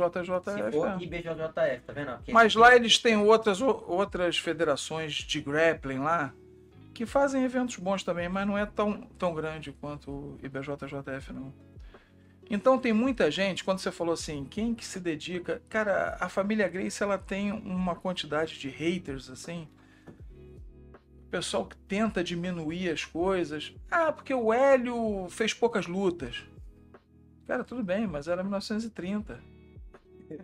32, 34. O professor Hélio começou a treinar jiu-jitsu, começou em 1930, ele fez luta em 32, com um ano e pouco de, de treino. Desafiando os caras de 90 e poucos quilos. Então, cara, é outra época, não dá pra comparar com hoje, entendeu? Que hoje teria mais lutas, etc. É, Ô, Fábio, deixa eu te perguntar uma coisa. E na a divisão da família, né? Que existe a, a família que é competição e aquela parte da. Você explica, explica para quem não conhece a divisão que tem dentro da família Grace, entre os que são a favor da competição e os que são totalmente Não, o, o, o que eu vejo, o pessoal tenta dividir muito também. Ou se existe para Não, essa, essa divisão. É, o que eu vi, estando perto lá da família, eu fui aluno do Roller durante muitos anos. E aí, como eu viajei com ele, tive sempre com ele lá, e eu, e eu vi outros membros, o Roller era muito próximo do Renzo, é muito próximo do Renzo. É, essa divisão, eu tive pouco contato com o Carson, Uhum. mas assim a divisão se dava no âmbito desportivo, principalmente em relação ao Carson, porque o Carson foi o primeiro lá atrás, nos anos 60, a criar a academia dele, gerou um mal-estar com o professor Hélio Uhum. e e anos depois, porque o que acontecia é o seguinte, eles competiam pela Academia Grace. O, ca... o, o, Todo mundo era uma só. Era uma só. Então tinha que fazer a seletiva entre os alunos do Carson, as do Hélio, e aí só tinha duas vagas para cada peso, para cada faixa. E depois, um determinado instante, o Carson falou: não, então eu vou competir como Carson Grace Aham. e botou fora. Gerou uma, uma rivalidade desportiva apenas. É uma família como outra qualquer, em que todo mundo se ama. Então essa rival- Deixa eu ver se eu entendi. Então a rivalida- rivalidade veio porque o Carson decidiu ter a própria, a própria escola. Foi o início. Foi no início. O foi início, aí, o começou. início foi o início porque, porque o Carson E o Carson não, não gostava de, Mas- competição, de nada de competitivo. Ele era Não. da. não o, é o o- contrário? o contrário, o- porque o Carson é o seguinte, o Carson é que sucedeu o, o professor Hélio. Quando o professor Hélio perdeu pro Valdemar Santana naquela luta histórica de 3 horas e 45, Uhum. 3 horas e 45 de luta, sem parar. É recorde mu- mundial isso. O professor Hélio estava com 42 anos. Não dava mais para ele. E o Carson tinha 21, 22. E o Carson assumiu o posto do Grace, o campeão Grace. Isso em 55 Uhum. Mais ou menos, eu acho que, se eu não tenho nada, uns 10 anos depois, ele era o cara, era o Carson. Isso em 60 e. 60 e pouco 60 e já, ele lutou com o Ivan Gomes, acho que em 63, se eu não estiver errado, aqui no, no livro tem. E aí ele chamou o- esse Ivan Gomes, ele foi lutar com o Ivan, com o Ivan Gomes no Nordeste, porque não estava podendo ter luta aqui no aqui, aqui não, lá no Rio, porque a gente não está no Rio. A gente está em Portugal. E, e ele chamou esse Ivan Gomes para voltar para o Rio com ele e eles abriram uma academia juntos. E aí, assim, o grande ídolo, o, o lutador principal da academia estava saindo para montar a sua própria academia. Outros já tinham saído. Foi aí que foi criado a palavra creonte ou não? Não, não. O, o Creonte quem criou foi o Carson, muitos anos depois. E aí o Carson, ele começou a focar a competição. Aí gerou a rivalidade dele com o tio Hélio, com o tio dele, Uhum. entendeu? E ele queria botar os alunos, ele queria mostrar pro tio Hélio que, ele, que os alunos dele ganhavam do outro. Então ele treinava os caras especificamente. Ele treinou o, o, o De La Riva para lutar contra o, o Royler. Mas isso era no âmbito desportivo apenas. Não Uhum. tinha ódio entre eles, não tinha nada. Entendeu? Então, é, é uma rivalidade só, competitiva. Leva-se esse romantismo para poder. Não, é, existe. é igual, por exemplo, você pode né? falar na, na pessoal sequência sobre a exagerar. linhagem fada, que também tá Sim. no livro, fala É. um pouco sobre isso aí pra gente. Então, na- quando eu era também, quando eu iniciei o jiu-jitsu, o pessoal falava da linhagem fada. Que é como se fosse. Sabe o monopólio do jiu-jitsu? Hum. Seria quebrado pela linhagem fada, que é a outra Não porque, vertente. não, porque a história dizia o seguinte: quem trouxe o jiu-jitsu para o Brasil foi o Mitsuyo Ma- Maeda. O Conde- cá, o Conde. Ei, Tá indo pra lá, mano. Daqui a pouco você tá lá fora. Ih, cara. Aperta, aperta aí. é, quem trouxe, quem teria trazido o Conde Koma? E o Conde Koma seria um- uma propriedade da família Grace. Tipo, Conde Koma chegou, Gastão Grace, o pai do Hélio, ajudou ele de alguma forma, que no livro está aqui dizendo. E aí ele, agradecido, falou: Olha, eu vou ensinar pro teu filho um negócio aqui Nossa, que eu sei, que mas vai não mudar conta a sua pra ninguém. vida." é. E aí teria sido isso. Que não foi. É, eu falei, quando o Mitsu Maeda chegou, Mário Aleixo já dava aula no Rio de Janeiro. A família Grace estava em Belém. Conde Coma chegou em 2014 no Rio, chegou em Belém em 16, ainda viajou um pouco, 17 fixou. Carlos Grace deve ter começado a treinar em 1918. Alguns historiadores aí dizem que ele teria treinado um ano e meio a três anos. Eu acredito que, que três anos. De 18 a 21. Mas eles, eles só contavam pra gente isso. Inclusive contavam A família Grace, né? O... To- Você não treinou com o Grace e te contaram essa história. Sim. Que era o, o Conde Comba que tinha trazido. Não, eu eu- eu- na verdade, o meu professor é aluno do Rossian. Sim, Então acaba, vem, acaba, é. acaba sendo, Uhum. porque, né? Porque do início foi. E. E aí. é, a linhagem fada. E aí surge uma linhagem paralela, autônoma, que o Oswaldo Fada foi aluno do Luiz de França, e que esse Luiz de França tinha sido aluno do Conde Coma também. Então o Conde Coma teria ensinado. Ah, porque eu, que eu tava te falando, o que ensinaram pra gente é que o Conde Coma deu aula pra Carlos e Hélio. Sim. Hélio nunca viu o Conde Coma, provavelmente. Porque ele nasceu em 13. A família veio pro Rio em 21, final de 21. O professor Hélio tinha 8 anos. Talvez tenha visto uma vez ou outra o Conde Coma lá, mas é, todo mundo afirma que ele não treinou com. Não, ele nunca treinou jiu-jitsu lá Uhum. em Belém. Só os três mais velhos: Carlos, Gastão, e Oswaldo. E esses dois, pouco. No Rio é que o Carlos ensinou para os outros irmãos a fundo. O que ele tinha aprendido em três anos lá só. Olha como é que o negócio. E É vai sensacional. se-. E aí o pessoal fala: não, mas o Luiz de França foi aluno do Conde Coma e ensinou para o Fada, então o Fada é uma, é uma linhagem paralela. E aí, quando eu fui ler os livros, você descobre que não era bem assim. Que esse Luiz de França era da Marinha. Ele teve uma breve passagem, talvez, porque não tem uma documentação, em Belém com Conde Coma, mas de passagem, ficou lá alguns dias, deve ter treinado uma, duas, dez vezes, não sei. No Rio, ele era aluno da Marinha de Takeo Yano e de Gel Omori, mas em determinado momento ele se transfere e começa a treinar com Hélio Grace, esse Luiz França. Uhum. E ele era e ele se tornou instrutor de jiu-jitsu da Marinha. E o Oswaldo Fada foi para a Marinha e começou a treinar com ele. Só que no ano que ele começa a treinar com o Luiz França, o Luiz França já era aluno do Do- professor Hélio.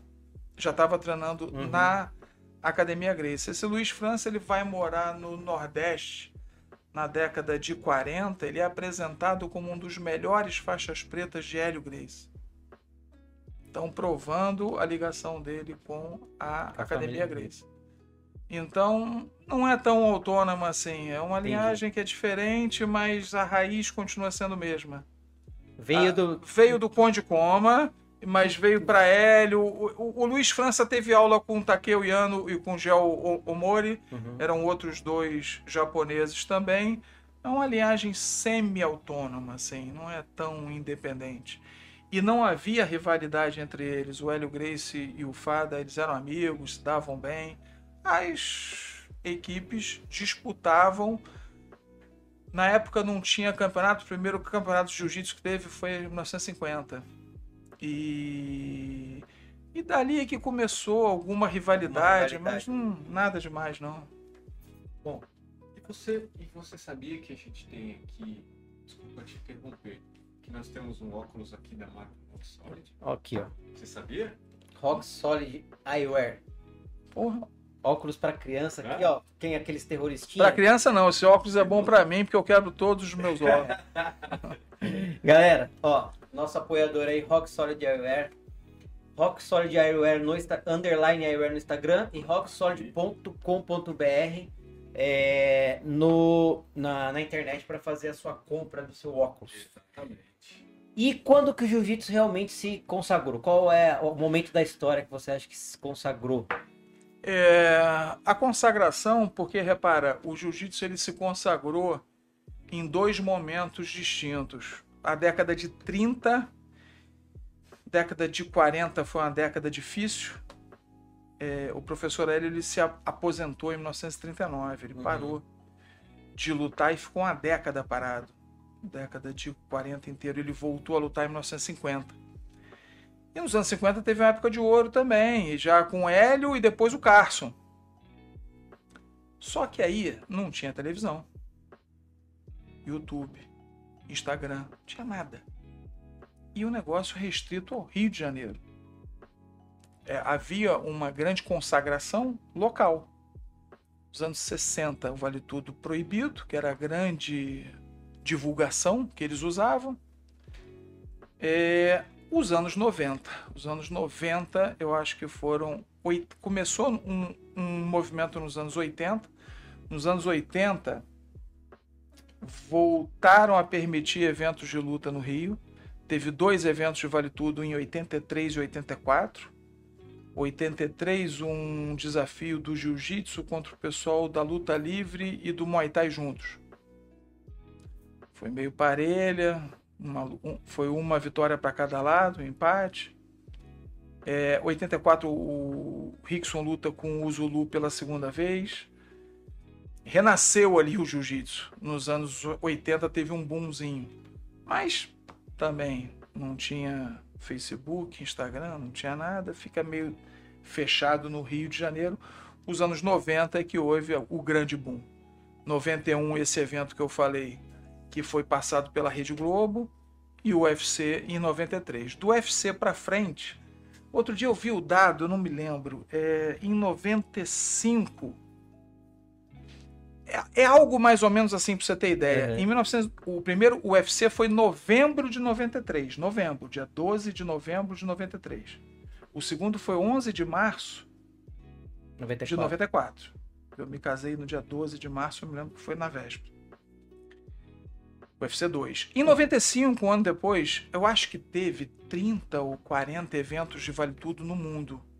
Já em 95. Uhum. A Europa já teve alguma coisa, na Rússia já teve, nos Estados Unidos já tinham vários, aí começou a abrir outros eventos. Hoje tem 50 eventos de Vale Tudo por semana no mundo, sabia disso? 50 por semana, 50 a 60. Caralho. Ontem deve ter tido uns 10, 15 eventos no mundo de MMA. Hoje deve ter mais uns 10 ou 15. É. Na Rússia acho que tem, to tem todo dia, sei lá. Os caras são malucos. Mas assim, pelo mundo inteiro, pequenos eventos, eu digo, Sim, mas, sim. mas eu digo Mas eventos, eventos mas eu digo eventos organizados, Sim. regulamentados. Em qualquer país, no México ontem deve ter tido um, no Brasil talvez uns dois ou três ontem, mais uns dois ou três É. hoje. E é impensável um cara que entra dentro do octógono, octógono do ringue, ou seja lá como eles derem a, a nomenclatura, porque isso também é patenteado, né? O Uhum. octógono e tudo mais, não saber jiu-jitsu, cara. O cara tem que saber Não, o não dá, mínimo. Tá maluco. O mínimo. Se bem que os americanos, malandramente, tornaram a regra muito ruim pro jiu-jitsu. Round de 5 minutos. Quantas lutas no UFC você já não viu? Do cara tá com o golpe encaixado acabar o round. O cara tá nas costas, vê o maluco roxo, estrangulamento, pé, pé, acabou. Tem que soltar e voltar em pé. E aquele que tava tomando tem um minuto para tomar um gole d'água, abanar ele e, e ele volta. Então, pro jiu-jitsu é muito ruim, porque você demora um tempinho para clinchar com calma, para derrubar, para trabalhar, acabou o round. É. Então, E também não é, não é- não é o que, que provavelmente a organização deva gostar muito, né? De ver a, a luta. É, o Rorion vendeu o UFC quando teve que mudar essa luta, assim, para ele ser as regras para satélite, para poder vender, para agradar o público, para que as comissões atléticas de vários estados regulamentassem, Ah, tinha foi que ser esse o round. motivo? É. Não sabia, não. É, porque que o grana mesmo. Não, porque o Rorion, quando ele montou, ele falou assim: é, primeiro que não, não sei se você lembra disso. Os primeiros UFCs não tinha limite de tempo às lutas. Não lembro. Eu lembro que valia tudo. Até pisão na cara valia. valia tudo, exceto atacar o o olho. Eu acho que o fish hook, que não podia.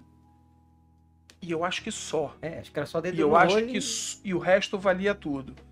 E, e aí no UFC 3, eu acho, no livro tem isso, a luta final, ou perdão, a luta final que foi o Royce com o Dan Sever, o satélite caiu faltando dois minutos para acabar a luta. Então quem pagou o pay-per-view, porque É. eles, eles tinham pego o satélite, vamos supor, por duas horas, Aham. a luta final começou, deu duas horas, o sinal caiu. E ninguém viu o final da luta. Tiveram que devolver dinheiro, os caras falaram, ó, esse negócio de sem limite de tempo não dá. A gente tem que saber quantos minutos de luta vai ser pra gente comprar o... Senão o business não rola. Aí o Rory não quis saber disso, porque fugia daquele propósito. E outra coisa, esse negócio de não ter regra nenhuma também não dá. Porque Nova York não estava querendo deixar, tinham vários estados que não podia. Uhum. Se a gente quiser que esse esporte cresça, tem que botar regra, tem que botar tempo. Tem que... O Rory falou assim: então, pra mim não dá, eu já fiz o que eu queria fazer, que era mostrar mundo o jiu-jitsu é o melhor. É verdade, foi um milhão de dólares que ele vendeu? Parece, ninguém, Ninguém deve sabe, saber né? ao certo. Eu ouvi falar dois. Dois. Por que, que eu ouvi falar dois? Que eu vi uma vez um- uma matéria dizendo que ele tinha vendido por 2 milhões e que a marca valia 2 bi naquele momento que eu tava vendo a entrevista lá de quem tava sendo entrevistado. Que ódio. Mas, mas também não é bem assim.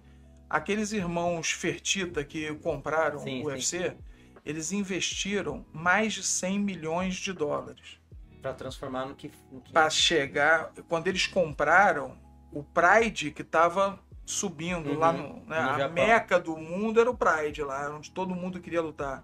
O UFC já estava caído já. E os caras investiram muito dinheiro, muito dinheiro, reality show, televisão, propaganda, mais de 100 milhões de dólares. Aí subiram de novo. Você acha que hoje o UFC ele tá, tá na, na rabeira do, do MMA? Porque a gente tem o PFL, tem o, o- vários eventos aí, o Bellator.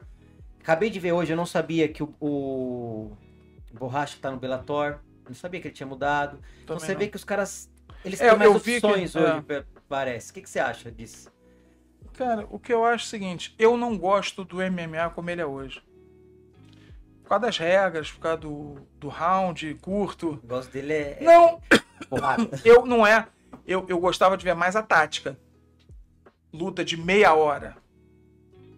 Com o juiz com- como um mero espectador. Hoje você leva o cara pro chão, monta.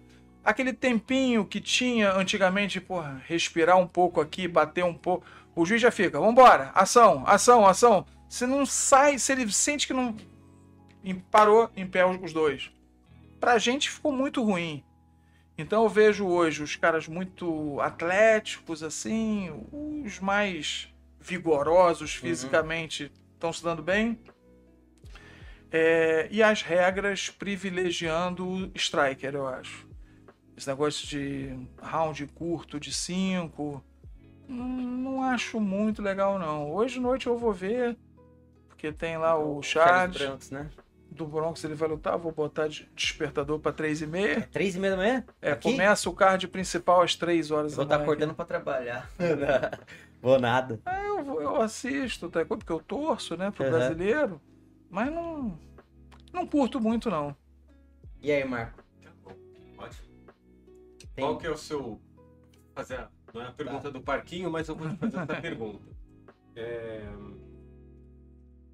Qual a sua próxima latitude? O que, que eu quero dizer com isso? Algum objetivo? Alguma viagem? né? Algum caminho que você queira seguir na sua vida que te faz feliz? Cara, hoje é, eu tenho como uma missão minha que eu gosto muito de levar o jiu-jitsu com a, com a história dele para onde eu para onde eu puder. Então a chance que vocês me deram aqui foi sensacional da gente falar um pouco sobre isso. Mas assim, é, você falou de viagem, vou pro Campeonato Mundial em Las Vegas em agosto. Você vai acompanhar algum atleta? Um coisa? atleta meu que vai, um maluco, o Miguel, que Uhum. luta tudo. Qualquer campeonato que tem, ele quer lutar. e aí, esse maluco foi pra lá e ele arrumou dinheiro pra pagar a minha passagem pra ir. E aí a gente vai. E. Mas assim, uma coisa que eu curto muito, que eu fiz no ano passado, eu fui pra Noruega, fui dar aula lá. Em um seminário que eu fui dar, não em academia de jiu-jitsu brasileiro, porque eu acho que isso não faz sentido mais. Eu vejo pessoas querendo dar seminários. Ah, eu vou dar seminário na tua academia, isso não faz sentido nenhum, já tem você para dar aula de jiu-jitsu. O Né? que, que eu vou fazer lá? Né? Se fosse um Royler Grace, né? um Murilo Bustamante, um Joe Moreira. Ok, pessoas, o cara é oitavo grau, nono grau, sétimo grau, tem muita história. O cara lá dos anos 70, 80 vai trazer bagagem, um conteúdo. Agora, Fulaninho dá um seminário em Beltroninho. Mas assim, eu fui dar aula lá em uma academia que é um estilo de jiu-jitsu finlandês. É. Esqueci o nome agora. E aí os caras têm muito soco e chute. E o cara falou, pô, eu queria saber um pouco mais de chão dessa, dessa finesse aí do, do jiu-jitsu. Aí eu mostrei umas coisas lá que os caras acharam o máximo, entendeu? É você divulgar a arte. É levar o conhecimento a quem não tem. Entendeu? Então, isso é uma coisa que eu quero buscar. E em outros países, em academias que não são de jiu-jitsu brasileiro, Uhum. e mostrar um pouco daquilo que a gente faz. Eu estou divulgando a cultura brasileira, a, A história. a história, Brasileira. entendeu? E isso me deixa feliz. Olha, eu acho que é o momento de agradecer né, por você ter vindo aqui. Eu que agradeço. falar do, um pouco da sua história, da história da, da, da família Gracie e também como foi produzido o seu livro, né? Você contou um pouco da, do conteúdo. É, Eu acho que muita gente. Eu quero só complementar, né? Que para todo mundo aí, professores que dão, obviamente dão aula, né?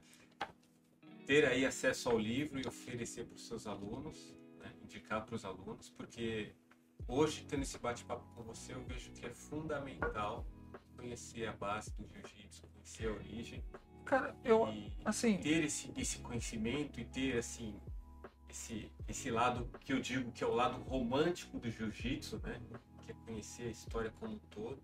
E ah, eu, eu quero te dar os parabéns por ter essa coragem. obrigado. de- de ter- é- é- eu acho que é de cada um isso no, sentido, se eu estou fazendo qualquer esporte, esgrima, surf, não saber nada da história daquilo ali, né? Por que, que as pessoas resolveram ficar em pé em uma prancha e deslizar pelas ondas, né? Isso tem uma história por trás disso. Eu sempre achei le- legal saber de onde veio as coisas. Enfim, É, eu também quero te agradecer, Fabião. É um prazer, foi um prazer te conhecer obrigado. e, e ler o seu livro, né? Você vê, ó, tava aqui do Sensei, eu já li outros também que também ficaram lá no Brasil, que não dá pra trazer tudo pra cá. Eu é. me importo muito com a história. Vou atualizar o meu, o meu plano de aula lá, vou colocar um pouco do que tá aqui, porque é o que Bora. você falou, é, é, é importante a gente saber nossas origens, né? Claro. Para pessoas que amam o jiu-jitsu como a gente ama, é, que, que nem o Marco falou, como foi que você falou? É envolvido, né? Sentimentalmente, a gente respira porque a gente sabe o poder que o jiu-jitsu tem na vida das pessoas, não só esportivo, que é o que a gente mais discutiu aqui, mas o, o quanto pode salvar a vida das pessoas, né? E como qualquer um pode fazer. E, e eu levanto essa bandeira, mandei lá no grupo lá, ó, galera, vocês têm que ler. Vou colocar um pouco disso aqui para os meus alunos e na minha academia também quando eu estiver aqui. Muito obrigado e depois eu- a gente vai lá, eu vou visitar a sua Mas vai lá mesmo, hein? E quem Eu vou. quiser comprar o livro, Esse, esse aqui, ó. Esse aqui vai autografado, né? Veio. Ó. quem, quem quiser comprar o livro aqui, é só entrar no Instagram arroba BJJ History Book, manda mensagem para mim lá que eu envio. E no Brasil é, tem na Amazon e tem naquele, naquele link que você viu da WeClap. Clap. O iClap e, e na Amazon tem também. E- Amazon.com. a gente vai E- deixar, a gente vai deixar o link, tá bom? Aqui Tá. na descrição do E vídeo. corre, corre pra, pra comprar, porque ele Dia me falou 1 que de julho ter eles, uma- vão, eles vão subir o preço. É, o preço No não Brasil. sou eu que, que determino. A, a editora mandou falando que tem mais de dois anos que não sobe os preços dela, que a partir do dia 1 vai subir até 15%. Esse até 15% eu não sei o que quer dizer isso. Provavelmente vai ser 15%. Então é isso, galera. Ó, corre lá, compra. É, a gente vai deixar. eu já deixei no post o Instagram, tudo certinho para vocês comprarem. Obrigado pela presença. Se inscreve no, no YouTube, no, No Instagram. no Instagram e no Spotify.